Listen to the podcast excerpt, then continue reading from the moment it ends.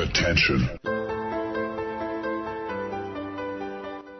Das sind die Daily Nuggets auf Sportradio 360.de. Kurz, knackig und sinnfrei. Gemäß unserem Motto: hart in der Sache, nicht im Nehmen. Heute mit dem Blick auf Tennis. Herrschaften, es ist unser Daily am Dienstag, aber wir nehmen es am Montag auf, dem österreichischen Nationalfeiertag. Das habe ich kurz übersehen, als wir diese Runde einberufen haben. Äh, zum einen freue ich mich, dass ein leidensfähiger Schalker mit in der Leitung ist. Das ist der große Uli Potowski. Servus, Uli. Ja, groß ist jetzt übertrieben, 1,80, aber er ist leidensfähig, das stimmt. Ja, und äh, dann aus Wien zugeschaltet, er ist eigentlich schon auf dem Weg zum Heldenplatz, wo er die dort ausgestellten, traditionell ausgestellten Panzer des österreichischen Bundesheeres noch polieren muss. Das ist der Tennisprophet Andreas Dürieu. Servus, Andi. Ja, schönen guten Morgen. Dennis Prolet ist eher richtig und ich poliere nicht. Äh, Ich freue mich, dass ich 13 Zentimeter größer bin als der große Uli.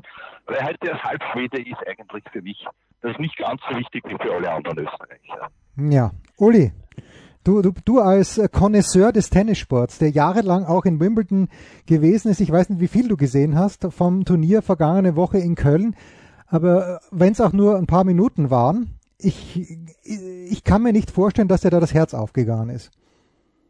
Nein, also brauchen wir nicht drüber reden. Also das ist beim Tennis genauso wie beim Fußball.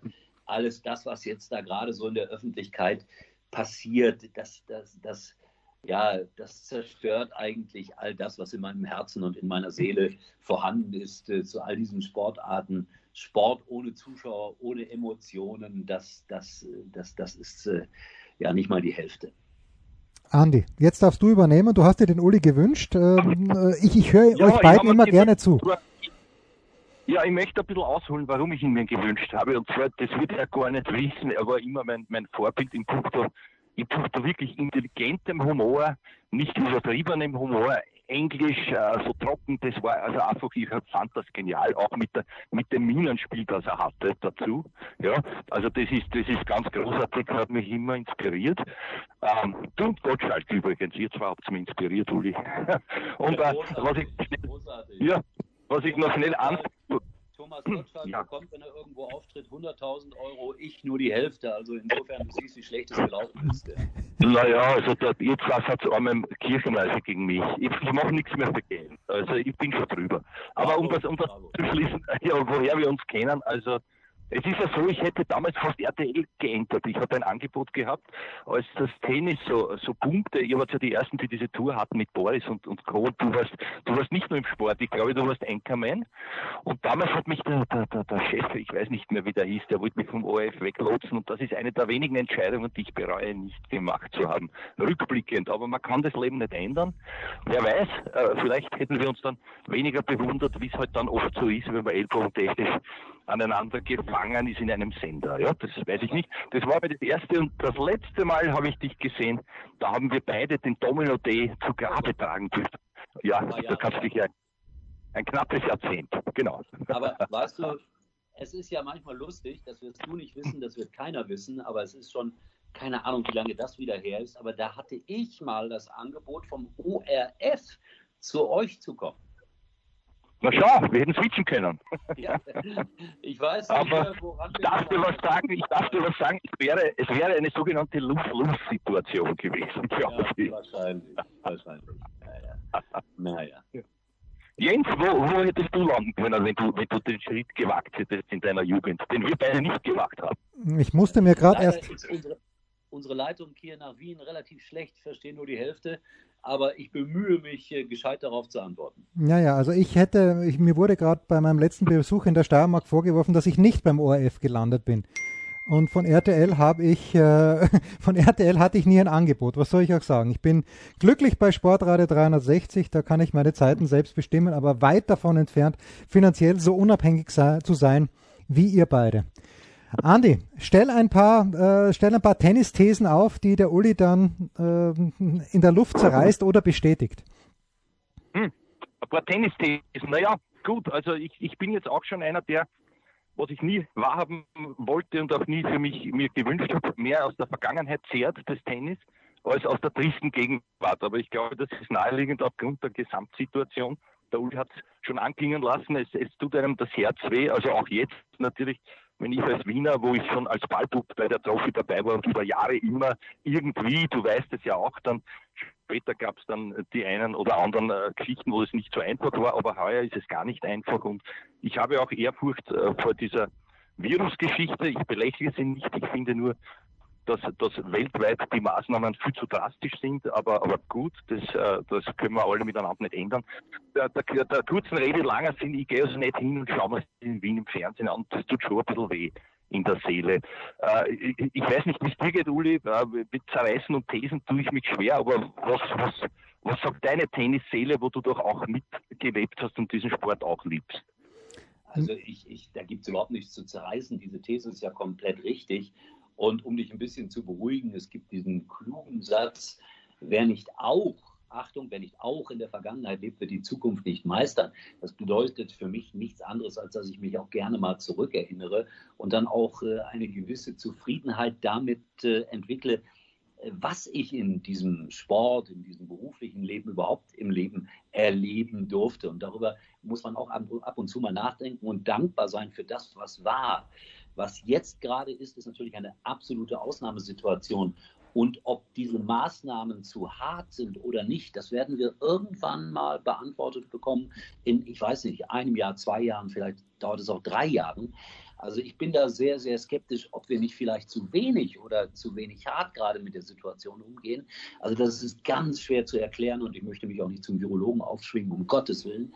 Aber äh, es ist eine absolute Ausnahmesituation, wie wir alle wissen. Wir alle drei sind äh, in einem gesegneten Alter. Und deswegen müssen wir das auch jetzt überstehen und zwar so positiv wie möglich. Und dazu sage ich immer, wir müssen menschlicher, noch menschlicher miteinander umgehen, als wir es vielleicht in der Vergangenheit getan haben. Eigentlich ja, das ist wunderschön. Ich habe jetzt eine Gänsehaut in Wien. Ja. Das ist eigentlich ein schönes Schlusswort, aber so, so weit sind wir noch nicht, so weit sind wir noch nicht vorgedrungen. ähm, wenn wir jetzt auf die ganz aktuelle Situation schauen und dass wir versuchen auszublenden, was da gerade los ist, äh, Dominik Thiem in Österreich hat so etwas, Uli, wie einen zweiten Tennisboom angestoßen nach Thomas Muster. Also der Herweg Stracker hätte die Stadthalle sicherlich an jedem Tag ausverkaufen können. Das hängt nicht nur mit dem Dominik zusammen, sondern auch mit Novak Djokovic. Gut, Montag, heute wäre es vielleicht schwierig geworden, aber egal.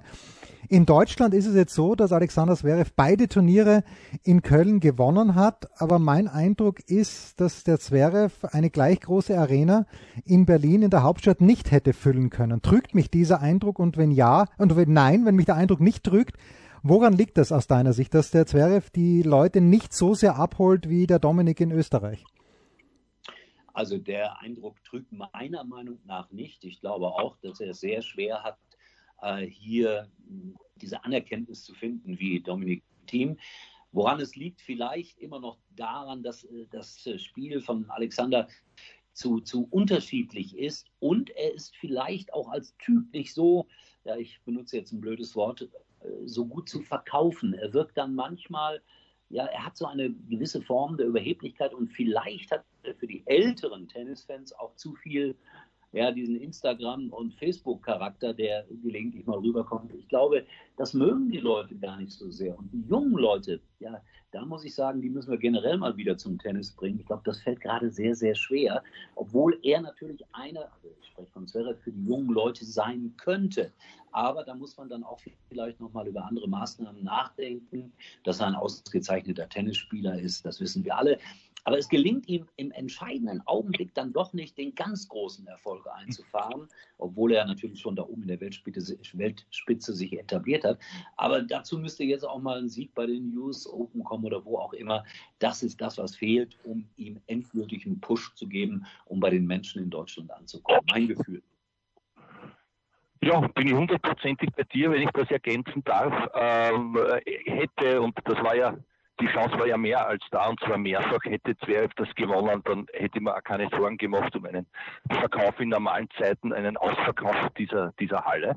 Aber es ist halt nicht passiert. Umgekehrt äh, muss ich auch sagen, zur Beobachtung des Typs rein menschlich ähm, ist mir auch der Zverev ein bisschen zu allglatt. Da kann man, da kann man schwer ansetzen. Man, man weiß nicht, also sozusagen die, die seelische DNA kommt man zu wenig durch, während der Dominik da oft unfreiwillig, sage ich jetzt, doch dann äh, ein Striptease macht, das hat man auch gesehen an, an seinen Aussagen nach dem US Open, die sehr menschlich, die aber vollkommen ehrlich waren, wie nervös, aber immer dachte, wie kann man das sagen, ist so ja, aber glaube, gerade da macht die wieder sehr sympathisch für die Leute, weil, weil sie denken, na, ist mir auch schon passiert. Ich stehe auch in meinem, äh, weiß ich nicht, in meinem Meisterschaftsfinale und habe auf einmal die Hosen voll und weiß nicht warum. Und irgendwie ist dann gewonnen, ohne zu wissen warum. Aber es ist ehrlich, es ist nett, es ist, es ist so, so wirklich lieb vielen, auch mir vielleicht noch zu wenig, man, äh, man verzeiht mir den Ausdruck männlich im, im Sinne eines, eines Profis, aber, aber ja, so ist er halt und ich glaube, das, dafür lieben ihn auch, auch, auch die Leute vom Typ her. Und äh, natürlich die Enzwerte Stadthalle jetzt mehr als ausverkauft. Ja. Ja. Aber seelische DNA, das war ein schöner Begriff. Und das ist das, was ich eigentlich immer allen jungen Sportlern mitgeben möchte. Versucht am Ende so normal wie möglich zu sein und zu bleiben. Ich weiß, das ist schwer, wenn man plötzlich Millionen verdient und auf der ganzen Welt bekannt ist. Aber versucht einfach auch, ich habe es gerade schon mal benutzt, das Wort menschlich zu sein und nicht so mhm. das etwas leicht abgehobene, wo man denkt, naja, ich bin nicht mit dem auf einer Ebene, sind wir auch nicht, sportlich sowieso nicht. Aber wir müssen es schaffen, dass diese Jungs und Mädels, die im Spitzensport zu Hause sind, auch anfassbar sind im übertragenen Sinne. Und da finde ich ja das Erstaunliche an Alexander Zverev, wenn man seine Post-Match-Interviews sieht und hört. Vor allen Dingen dann, wenn er gewonnen hat, dann legt er in zwei Sprachen einen Charme an den Tag, mittlerweile ja auch in Deutsch, weil er sich ein bisschen mehr bemüht, aber in Englisch hat er das schon immer gemacht. Deswegen wundert mich das auch. Andi, wenn man ihn so hört auf Englisch, das ist großartig. Ja, das ist witzig, das ist charmant äh, und trotzdem irgendwie der Funke ist noch nicht übergesprungen. Liegt das nur am ja, fehlenden Erfolg? Ja. Also es ist, ich finde auch da ist beim Dominik auch noch sehr viel Potenzial da. Wenn man sich äh, was wünschen will oder oder wenn man doch, weißt du, es wichtig wäre auch zu polarisieren in irgendeine Richtung. Das ist, glaube ich, ganz, ganz wichtig, äh, um, um, um nachhaltig in den Köpfen der Menschen zu bleiben, auch international vor allem. Und da ist er halt brav, da ist er lieb und nett und das gab es, glaube ich, immer noch nicht viele weltweit, obwohl er jetzt das US Open gewonnen hat, aber egal. Noch mehr Potenzial ist dann natürlich beim, beim, beim Sascha Zverev, den, den, den ich einfach nicht einordnen kann. Ja, und natürlich habe ich den auch schon für seine Begriffe lockerer gesehen, vor allem früher, als er noch jünger war und, und auch mit dem Dominik und auch diese Backstage-Sachen und so. Aber das ist halt ein ganz anderer Eindruck, als er, als er mehrheitlich dann rüberkommt, vor allem auch rüberkommt unbewusst, unbewusst in einem Match. Das ist, glaube ich, das, was, er, was auch der Uli meint. Ich meine, du siehst ja auch diese Ketten zwischen den Ballwechseln und so, da kann man an Menschen schon ganz gut lesen lesen und da, da kommt halt wenig. Also das ist alles, so, ich weiß nicht, teils Selbstschutz wahrscheinlich. Ich glaube nicht, dass er grundsätzlich arrogant ist, glaube ich gar nicht. Ich glaube auch, dass der sehr sensibel ist in Wahrheit. Aber ja, das ist nur mein Eindruck, schade eigentlich, weil, weil, ja, da ist es vielleicht manchmal besser, ja, oder eh schon Schläger zusammengehauen und so, oder, oder irgendwie. Gut, bevor ich mir jetzt irgendwas verrede, ich glaube, man weiß ungefähr, was ich gemeint habe. Ja, ja, ja das, das, das, hat man schon verstanden. Aber das äh, macht ja eigentlich auch den Tennissport so faszinierend, was du gerade erzählt hast, dass man so, äh, wenn sie jetzt gerade nicht die Bälle hin und her schlagen und wenn sie da auch nur manchmal sitzen, äh, da bin ich so der kleine Küchenpsychologe, da hinzuschauen, wie ist die Körperhaltung, was passiert da im Gesicht und so weiter. Das finde ich ja manchmal ja. super spannend, das zu beobachten und daraus zieht man dann manchmal Rückschlüsse, wie kommen sie jetzt ins Match zurück und so. Äh, ich mag das sehr, also diese kleinen äh, Randbeobachtungen, die dann vielleicht direkt zunächst mal nichts mit dem Spiel zu tun haben. Das ist ja total geil, dass du das sagst. Entschuldige, wenn ich noch, also ich, ich habe ich hab auch, ich habe ja kommentiert, das war mir dann zu fad nämlich, äh, und habe den Ton abgedreht, um mich mehr auf das Körpersprachliche zu fokussieren. Und das gefällt mir sehr gut, der Ansatz. Und dann ich, dann durfte ich einmal ein Körpersprache-Seminar auch machen in, in Bezug auf Auftritt gemeinsam mit dem Mike Reinbrecht. Das ist ein, ein, ein, ein, Mentaltrainer, aber auch natürlich Fitnessguru. Jetzt gerade beim Dominik Thiem. Das war eine interessante Zeit. Ja. Es war lustig, dass du das auch ähnlich, einen ähnlichen Ansatz hast, um da sozusagen hinter die Fassade zu schauen für dich selber. Nein, für mich war das immer wichtig als äh, Sportmoderator, Kommentator. Ich komme heute häufig mit dem Wort um die Ecke ich möchte eigentlich den Menschen ganzheitlich kennenlernen. Ihn als Tennisspieler oder als Fußballer oder als Rennfahrer zu erleben, ist das eine. Aber um ihm näher, wirklich näher zu kommen, muss ich mit ihm sprechen können, abseits des Tennisplatzes, über ganz andere Dinge. Und da nähere ich mich dem Menschen.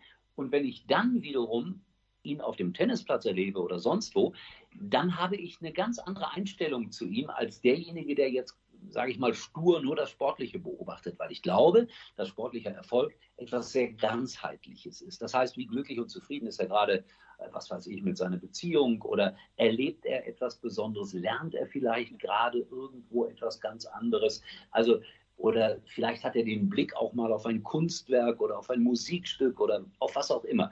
Und wenn ich das alles erfahre, dann ist das für mich sehr interessant, um letztlich auch bei den sportlichen Ereignissen das eine oder andere festzustellen, was man sonst eventuell nicht so feststellt. So, und da kommt jetzt aber meine Kernfrage. Und ich bleibe gleich bei dir, weil der, der Andi, wir sprechen jetzt über seine große Ikone. Warum? Und Andi und ich haben hier vor ein paar Wochen mal die größten Legenden im Tennissport verhandelt. Und Andi, sein, sein Name, sein Skype-Name legt es nahe, hat da einen großen Schweden im Blick. Warum waren wir alle so fasziniert von Björn Borg? Ich ja auch und wir wussten nichts über den. Alle diese Dinge, die du gerade angesprochen hast, man wusste ja nichts über Björn Borg, der ist auf den Platz gegangen, hat keine oder kaum eine Emotion gezeigt und wir haben ihn trotzdem geliebt dafür. Aber vielleicht ist das der komplette Gegenentwurf, dass man also ganz bewusst alles rauslässt, was nicht mit dem Tennissport zu tun hat. Das ist natürlich heutzutage im, im Zeitalter von Instagram und was weiß ich nicht mehr möglich oder kaum möglich. Und das war vielleicht das Faszinierende, das Geheimnisvolle an Björn Borg. Und äh, ich, ich muss sagen, ich habe ihn Jahre später mal äh, etwas persönlicher kennenlernen dürfen. Da waren wir nämlich gemeinsam, Björn Borg und ich, auf einer Schuhmesse. Bitte nicht lachen. Und er hat da Schuhe vorgestellt. Und ich bin da mit ihm notgedrungen, aber positiv notgedrungen. Stundenlang saßen wir in einem Raum und haben auf bestimmte Dinge gewartet, die sich aber hinauszögerten. Und auf diese Art und Weise bin ich mit Björn Borg, also Jahre nach seiner aktiven Karriere, ins Gespräch gekommen und habe genau diese Dinge, die du jetzt angesprochen hast, auch nochmal nachgefragt. Warum dieser Eisschrank Borg? Warum nicht irgendwo Regungen? Warum nicht Geschichten rund um dein Leben? Und dann war seine Antwort genau die, die ich eigentlich gerade interpretiert habe.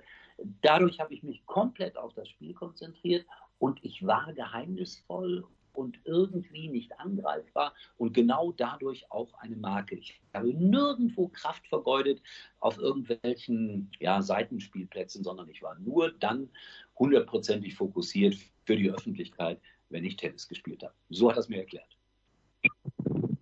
Andi, ja, ich, ja. ich, warte, ich warte jetzt auf deine persönliche Begegnung mit Björn Borg. Naja, natürlich. Natürlich, ich hatte mehrere, ich hatte mehrere. Eine war eigentlich rührend, wenn ich mich jetzt auch, ich sage auch immer zurückerinnere der Herr Baumann äh, maße immer, man kann sich nicht noch vorerinnern, womit er recht hat. Ich erinnere mich trotzdem zurück. Und ihr wisst alle, was ich meine. Äh, äh, meine erste, das war auch sein Gänsehaut-Erlebnis. Ich durfte, weil ich mich gemeldet hatte beim, beim ORF, das war ja lustig, ich habe mich dort vorgestellt und dann sie alle gesagt, sie, sie werden nie was werden. Sie schauen aus, sie schauen aus wie der John Lennon und der Laurent Fignot. Damals, damals hatte ich so eine, so eine Nickelbrille auch noch, ja, unrasiert die Haare, bis eh schon wissen, wohin das war damals modern. Gehen Sie zum Radio, bei uns werden Sie nichts werden. Und ich habe dann trotzdem durch meine, durch meine Hartnäckigkeit und durch meine Ausdauer, die, die ich halt an den Tag gelegt habe, es irgendwie geschafft, mich dann einmal zu dürfen. Björn Borg war in Wien, er war schon zurückgetreten und es, es sollte so ein, eine kleine Geschichte gemacht werden, damals für den Sportnachmittag und da haben sie mir halt geschickt. Mein erstes Interview eines meiner und ich sieht dort kein Wort raus, es war nicht einmal live. Da habe ich geglaubt, da macht er gesagt, come on, do it again, it's no problem. We do it again, I have time. Von dem Moment an war ich wirklich gerührt, ich habe fast eine Freudenträne und dann ist es aus mir herausgestrudelt, all das intuitiv auch, was ich, was ich was ich nicht vorbereitet hatte, war für mich dann auch, auch ein, ein, ein, ein Aha-Erlebnis. Also das ist oft auch, wie gehst du um mit, mit Nervosität und so weiter. Das, ist, das haben alle und, und irgendwie, ja, er, hat sie mir teilweise genommen und auf einmal war ich ich selber. Darauf wollte ich hinaus und, und mit drei Stichworten und habe dort ein für damalige Begriffe schon beachtliches Interview zusammengebracht mit seiner Hilfe. Ja, das war mal eine der ersten Sachen. Dann haben wir uns öfter, er hat natürlich mitbekommen, dass ich ihn verehre. Also er hat dann auch gespielt bei diesen Legends-Turnieren in Pörtschach und so weiter. Da war er einer der zurückgezogen, nicht mehr sehr introvertiert. Und, und da habe ich ihn mir dann auch zur Seite genommen. Und das Interessante war in der Redaktion, da wollte niemand ein Interview mit dem der Borg, der interessiert kann mehr. Ich mir gedacht, wie kann das sein, einen, einen Gott? Und dann haben wir gedacht, okay, die Wahrnehmung ist halt unterschiedlich. Ja. Ein paar Jahre später, da waren dann schon Agassi und Co., da was interessiert der Borg, der war so fad wie das Thema. Also es war sogar in der, in der Redaktion und da haben wir gedacht, okay, mich hat er umso mehr interessiert und ich habe auch, um das jetzt abzukürzen, so einen Eindruck gehabt wie der Uli, war ihm gar aber die Zeit völlig anders, da hat er recht. Ich glaube nicht, dass man heutzutage das noch machen kann. Du musst Interviews, du musst von dir was hergeben und da machen gleich alle, oder die meisten machen das dann halt auch äh, vielleicht ein bisschen zu viel, aber es geht nicht und ist nicht vergleichbar. Und das war damals, der war der Erste, der professionell nur Tennis, 24 Stunden am Tag nur Tennis und was der Uli gesagt hat, ist sehr gescheit, nämlich auch diese gedankliche Energie, die er sich dann auch aufs Körperliche übertragt, nur in diese eine Sache zu stecken. Und der war der Erste, der hat gehabt, den, den Bergelin, der hat ihm alles abgenommen. Ja? Der, der, also der hatte auch als erster dieses, dieses Umfeld, was dann auch der, der, der Tierjagd mit Wielas gehabt haben. Das waren so die, die ersten in dieser Zeit, wo es eigentlich aufgelegt war. Also die brauchten nur noch Tennis spielen. Und auf der anderen Seite muss ich auch sagen, menschlich dann halt leider, leider sieht man, was daraus wurde, wenn einer nur Tennis spielt mit 26 aufhört und erwacht in einer ganz anderen Welt, wo plötzlich er selber Dinge checken soll und muss und damit nicht zurande kommt. Ja? Also wenn man weiß, wie es dann war mit Drogen, mit Frauen etc., das, das möchte ich alles so selber persönlich nicht nicht erfahren haben. Also das sind schon interessante Dinge, auf die man da jetzt kommt, wenn man sich sozusagen zurückerinnert. Also das mit den Frauen hätte ich schon gerne selber erfahren. Ach Uli, das, äh, das hast du doch. War nicht so ernst gemacht. ja. äh, naja, gut. Wenn du diese... diese hättest du auch gerne eine ehemalige Miss Schweden, hättest du auch gern einmal kennengelernt. Um Gottes Willen. Ja. Also Uli, ganz andere Zeiten und irgendwo mittendrin dann äh, jemand, den du ja auch äh, aus, aus nächster Nähe begleitet hast. Also irgendwie sind wir jetzt in die Legenden abgeglitten, aber warum auch nicht? Äh, Boris Becker, der natürlich im Moment gerade ganz andere Probleme hat als seinen Legendenstatus, nämlich in England äh, vor Gericht sich wegen Insolvenzverschleppung hm, zumindest mal erklären musste in der vergangenen Woche. Ich glaube, die Gerichtsverhandlung ist erst im kommenden Jahr. Aber Boris Becker, warum, jetzt im Nachhinein betrachtet, warum hat er die Leute gepackt? Weil du hast ja vorhin gesagt, äh, irgendwie beim Zverev, der, der präsentiert das so, dass wir dass wir nicht einmal die Idee hätten, dass wir es so könnten hatten wir bei Becker damals den Eindruck, es ist, ist unfassbar geil, wie er spielt. Und wenn wir uns ganz, ganz anstrengen, uns ganz, ganz viel wünschen, dann könnte man vielleicht auch so spielen wie Boris Becker. Ich hatte das nie. Ich hatte eher den Eindruck, vielleicht wieder Muster, wenn ich trainiere wie ein Hirsch. Also hochinteressant, diese These. Äh, nee, ich glaube, also ich hatte den Eindruck auch nicht, auch nicht mal ansatzweise äh, diese, diese, diese Form zu erreichen oder diese Qualität zu erreichen, wie sie Boris Becker hatte. Aber er hat dir als äh, Zuschauer vermittelt, arbeite. Maloche. Und äh, ich komme ja aus so einem Malocher-Haushalt, äh, Vater war Bergmann. Wenn du arbeitest, immer brav das machst, was äh, dir da vorgegeben wird, dann, dann kannst du vielleicht dann doch manchmal über den eigenen Schatten springen, auch wenn du nicht elegant dabei wirkst, aber du wirkst so, dass du es unbedingt willst. Und ich habe immer das verglichen, was äh, Becker auf dem Platz gezaubert hat, mit einem, mit einem Schauspiel von Shakespeare. Da war alles drin. Liebe, Leidenschaft, also ich übertreibe jetzt mal, Mord, äh, äh, die Lust auch manchmal zu verlieren oder kurz davor zu sein und sich wieder rauszuziehen. Und das war die Stärke von Becker. Es war immer wie ein großes Drama, eine große Inszenierung, dieses mit sich selber reden, dieses Hadern und dann auch an der richtigen Stelle vielleicht auch mal zu lächeln. Also das war schon eine ganz große Fähigkeit und ich bedauere es sehr, weil ich ja mit ihm wirklich sehr intensiv zu tun hatte, was ihm jetzt widerfährt. Das ist äh, Natürlich, wir sind immer alle selber schuld an dem, was uns widerfährt. Aber ich sehe das äh, ja mit einem großen Mitleid. Jetzt hat der Andi, entschuldige Ole, wenn ich nochmal ganz kurz bei dir bleibe, jetzt hat der Andi vorhin Lennart Bergelin erwähnt, aber dieser Einfluss von Jon Tiriak, der ja sehr früh ins Leben von Boris Becker getreten ist, wie groß war der deiner? Kann man den überschätzen oder wird er überschätzt?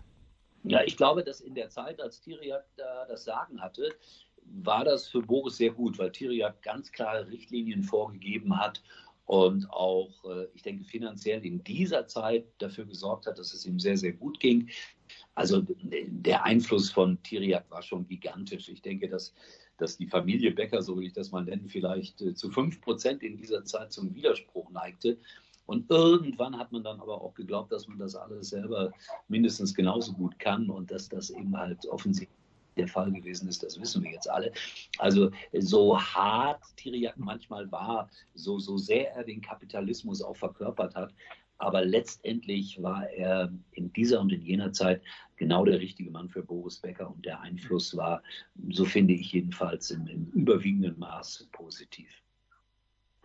Ja, das ist sehr interessant, wenn ich da was noch dazu senfen darf, ja, ein bisschen an Senf. Äh, persönlich, und zwar der eher Weiche in dem Team war ja der, der, der, der gute Habschi vom, vom Herrn äh, Tierek, nämlich der Günter Bosch, wir erinnern uns alle. Und äh, ich glaube, das war dann so eine ähnliche Phase, wie sie auch der Dominik Thiem hatte mit dem Günter Presnik und viele andere. Er wollte einfach dann selber sagen, wo es lang geht. Und äh, ja, da, da, kann man halt dann auch andere Auf und Abs in einer Phase. Aber ich, ich unterschreibe das voll und das war auch das, obwohl ich mich mit ihm nie so gut verstanden habe wie mit Michael Stich. Das ist eine persönliche Sympathiesache gewesen oder Antipathie in dem Fall. Aber egal, ich bewundere ihn. Äh, und und, äh, und, und äh, was, was kann man sagen? Ja, man konnte ihn so gut lesen. Und das, das war das, glaube ich, was auch, was auch der, der, der Uli jetzt gemeint hat. Und das war halt dann doch auch schon eine Zeit, wo du das wirklich alles mitbekommen hast. Da wurde je, alles übertragen. Der wurde da über Nacht zum Weltstar, ein Jugendlicher. Das muss man erst einmal mitnehmen und verkraften. Aber das wäre damals in der Borgzeit noch nicht so arg gewesen. Und, Uli, ich habe jetzt mal mit einem Freund drüber gesprochen und der Andi kann gerne mit reinsteigen, selbstverständlich. Man erinnert sich an erstaunlich viele Lebensabschnittspartnerinnen von Boris Becker. Jetzt äh, Jahre später noch. Auch erstaunlich, wie ich fand. Aber die erste war ja, glaube ich, okay, Tatum O'Neill bei John McEnroe, da kann man sich auch erinnern. Und Mariana hieß sie, glaube ich, die dann, die ich persönlich dafür verantwortlich mache, dass Björn Borg nicht mehr Tennis spielen wollte. Aber bei Boris, da hat man fast Buch geführt zu Hause. Ja, ich kann mich erinnern, als, als Barbara auftauchte, das war so erstmals richtig bewusst bei den Australian Open. Und in der Zeit hatte ich das Gefühl, und so kann das Gefühl täuschen, die beiden werden jetzt äh, 50 Jahre miteinander leben und glücklich sein, Kinder haben. So wirkte das damals alles perfekt und sie war für diese Phase auch die absolut richtige Partnerin und sehr nett zu allen damals. Wir haben äh, zum Teil, weil das war so, die deutsche Gruppe in Australien hat dann gemeinsam gegessen und Boris Becker hat dann auch gelegentlich mal den einen oder anderen mit an den Tisch gebeten. Also das war sehr familiär. Und nochmal, so kann man sich täuschen. Damals war ich fast der Überzeugung, also wenn überhaupt eine Ehe auf Dauer funktionieren wird, dann die. Aber leider, leider, leider hat das nicht funktioniert. Ja, und dann kamen noch ein paar andere Frauengeschichten. Ich habe es gerade mal so spaßhalber eingeworfen, aber aus Spaß wird auch äh, sehr oft ernst, wenn es um Frauen geht. Da kann es dann auch komplett in die falsche Richtung gehen. Und das ist bei Boris äh, sicherlich auch der Fall gewesen. So, jetzt müssen wir einen harten Cut machen zum Ende hin. Äh, wir müssen nicht, aber ich würde gerne mal eure Einschätzung wissen. Äh, wir haben ja zu Beginn darüber gesprochen, das ist eigentlich nicht mehr unser Sport, den wir jetzt haben, aber ich bin trotzdem gewissermaßen froh, dass es ihn gibt, dass Fußball gespielt wird, dass Tennis gespielt wird. Ähm, einfach auch, weil es, weil es mich ja beruflich auch beschäftigt. Aber Uli, wenn du jetzt gerade was den Tennissport angeht, so in deine große Glaskugel blickst, ab wann machst du dir selbst realistisch Hoffnung, dass wir wieder Tennisturniere erleben mit vollen Tribünen, äh, wo dann eben auch die Leistung der Spieler von den, von den Zuschauern entsprechend honoriert wird? Also da, diese Glaskugel, die gibt es leider nicht. Das ist mal das ganz Blöde jetzt in meiner Antwort. Man kann tatsächlich keinerlei Prognosen abgeben. Ich könnte natürlich jetzt sagen, und das ist dann auch eine Art Prognose, wenn es einen Impfstoff gibt, wenn es ein Heilmittel gibt, dann wird das der Fall sein. Aber den Zeitraum möchte ich nicht benennen. Also Fakt ist, dass ich befürchte, dass uns das länger beschäftigt, als wir in diesem Augenblick annehmen. Aber das ist auch nur eine Prognose und doch der Blick in die Glaskugel. Und wenn das alles falsch ist und wir im Frühjahr vielleicht eine ganz andere Situation haben, dann werde ich mich beim lieben Gott höchstpersönlich bedanken. Du hast den direkten Draht. Andi, welche Aussicht äh, gibst du uns mit auf den Weg? Naja, ich, ich, ich, gebe, ich gebe eher, ich möchte eher beim, beim Tennis bleiben, dass, dass wir alle so lieben und zwar wirklich lieben und da ist schon sehr, sehr viel Wehmut mit dabei. Da ist aber auch dann die Vernunft des Alters, die Akzeptanz, schönes Wort, was der Uli für mich gesagt hat, werde ich darüber reflektieren. Es war ja so viel Schönes dabei, nimm das mit, ja, und, und, und äh, glaube nicht oder weine nicht, was nicht nach, sondern weine nicht was herbei, was so nicht mehr kommen kann. Ist ja ganz klar, wenn man sich die Geschichte anschaut, ja, gewisse Trends, Miniröcke, schön, aber das, ihr, ihr wisst wieder, was ich meine, ja, und, und, und das ist auch das, das Herrliche, was ich jetzt, ich möchte mit einer persönlichen Anekdote noch, noch also ich, ich war zu Tränen gerührt. Irgendein Freund hat mir geschickt, der hat gesehen, jetzt gab es eine Zusammenfassung wieder aus der Stadthalle und da, da, da war damals der Federer bei uns noch als junger Spund und hat im Finale den, den Moja besiegt und ich habe so aus dem Bauch heraus eine Frage gestellt, für die ich mich heute noch verehre und zwar habe ich gesagt, weil er so überlegen war, habe ich gesagt, wie würde Roger Federer gegen sich selber spielen? gesagt, das ist eine, ist eine super Frage. Ich weiß es nicht, ist mir eigentlich wurscht, weil ich gewonnen. Und das Lustige war, Jahre später hat er, sagt er dann zu mir, weil er kannte mich und er mochte mich und in Paris, ich weiß noch immer nicht, wie ich gegen mich spielen wollte. Also irgendwie, das war alles Jane, das hat Fernseher, das wird so nie mehr sein. Aber danke, dass wir heute darüber sprechen dürfen. Danke auch Uli, es war wirklich über Gänsehaut gehabt und, und äh, ich, ich sage, wir leben trotzdem nicht in der Vergangenheit, aber es war halt sehr schön. Was war deine Frage, Jens, jetzt eigentlich? Ich das, weiß nicht mehr. mehr. Das ist alles in Ordnung. Alles, nein, ist alles in Ordnung. Ich glaube, das war ein stimmiges Schlusswort vom Tennispropheten in Wien von Andreas Durieux, der jetzt runtergeht zum Heldenplatz äh, und äh, der Uli Potowski. Nein, ich spiele Tennis, ich sitze schon wie auf Nadeln. Ach so, ja, bitte. Da, da, da bin ich manchmal schon, manchmal gern, es ist so geil. Ich halte drauf auf die coolen Freunde. Bitte. Da freuen wir uns drauf, dass du in Neon auftrittst. Uli, ich danke dir ganz herzlich. Das war's, unser Daily Nugget. Äh, bis, bis bald. Das waren die Daily Nuggets auf Sportradio 360.de. Versäumen Sie nicht alle anderen Podcasts aus unserer sympathischen Familienwerkstatt. Schon gar nicht die Big Show. Jeden Donnerstag neu.